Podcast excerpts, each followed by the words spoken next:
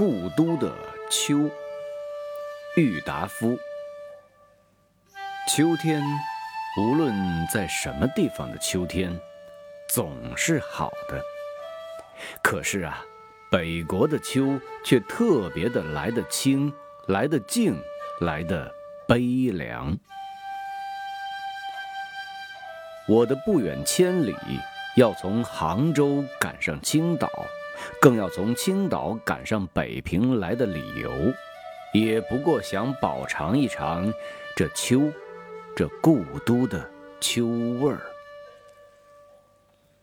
江南秋当然也是有的，但草木凋得慢，空气来得润，天的颜色显得淡，并且又时常多雨而少风。一个人夹在苏州、上海、杭州，或厦门、香港、广州的市民中间，混混沌沌的过去，只能感到一点点清凉。秋的味儿、秋的色、秋的意境与姿态，总看不饱、尝不透、赏玩不到十足。秋并不是名花，也并不是美酒。那一种半开半醉的状态，在领略秋的过程上是不合适的。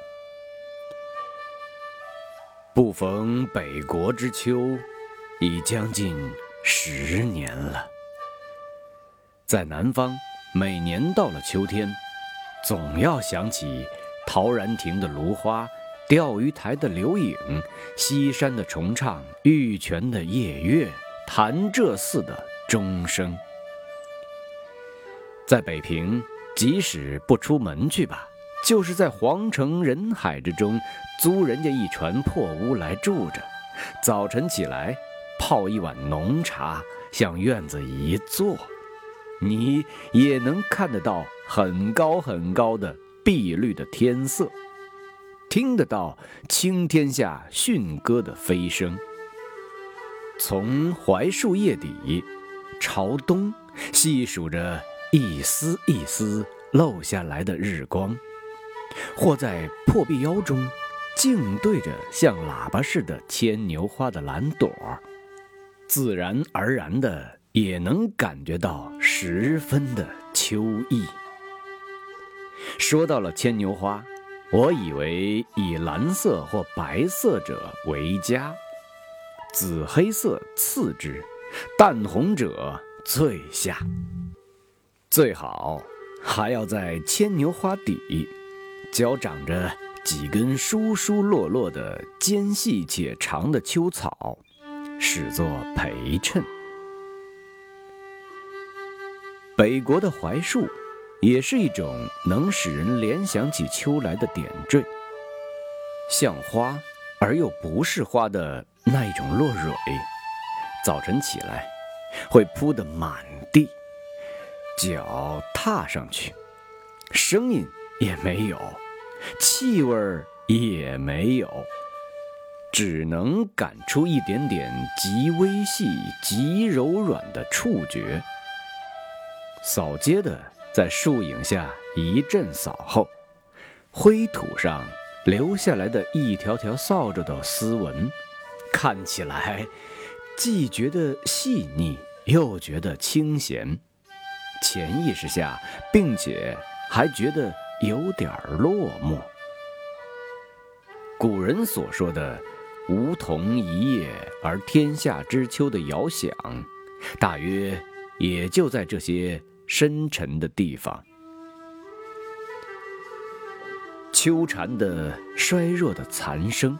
更是北国的特产，因为北平处处全长着树，屋子又低，所以无论在什么地方，都听得见他们的提倡。在南方，是非要上郊外或山上去才听得到的。这嘶叫的秋蝉，在北平可和蟋蟀、耗子一样。简直像是家家户户都养在家里的家虫。还有秋雨嘞。北方的秋雨也似乎比南方下的齐，下的有味儿，下的更像样。在灰沉沉的天底下，忽而来一阵凉风，便稀裂索落的下起雨来了。一层雨过，云渐渐地卷向了西去，天又晴了，太阳又露出脸来了。着着很厚的青布单衣或夹袄的都市闲人，咬着烟管儿。在雨后的斜桥影里，上桥头树底去一立，遇见熟人，便会用了缓慢悠闲的声调，微叹着、互答着的说：“嘿，天儿可真凉了，可不是嘛？一层秋雨一层凉啊。”北方人念“镇”字，总老像是“层”字。平平仄仄起来，这念错的奇韵倒来的正好。北方的果树，到秋来也是一种奇景。第一是枣子树，屋角、墙头、茅房边上、灶房门口，它都会一株株的长大起来。像橄榄又像鸽蛋似的这枣子壳，在小椭圆形的细叶中间显出淡绿微黄的颜色的时候，正是秋的全盛时期。等枣树叶落，枣子红完，西北风就要起来了，北方便是尘沙灰土的世界，只有这枣子。柿子、葡萄成熟到八九分的七八月之交，是北国的清秋的佳日，是一年之中最好也没有的 golden days。有些批评家说，中国的文人学士，尤其是诗人，都带着很浓厚的颓废色彩，所以中国的诗文里颂赞秋的文字特别的多。但外国的诗人又何尝不然？我虽则外国诗文念得不多，也不想开出账来做一篇秋的诗歌散文抄。但你若去一翻英德法意等诗人的集子，或各国的诗文的 anthology 来，总能够看到许多关于秋的歌颂与悲题。各著名的大诗人的长篇田园诗或四季诗里，也总以关于秋的部分写得最出色而最有味儿，足见有感觉的动物、有情趣的人类，对于秋，总是一样的能特别引起深沉、悠远、严厉、萧索的感触来的。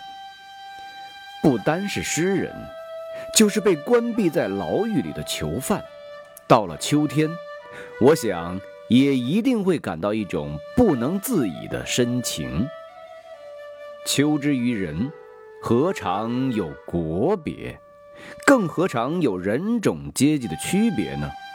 不过，在中国，文字里有一个秋氏的成语，读本里。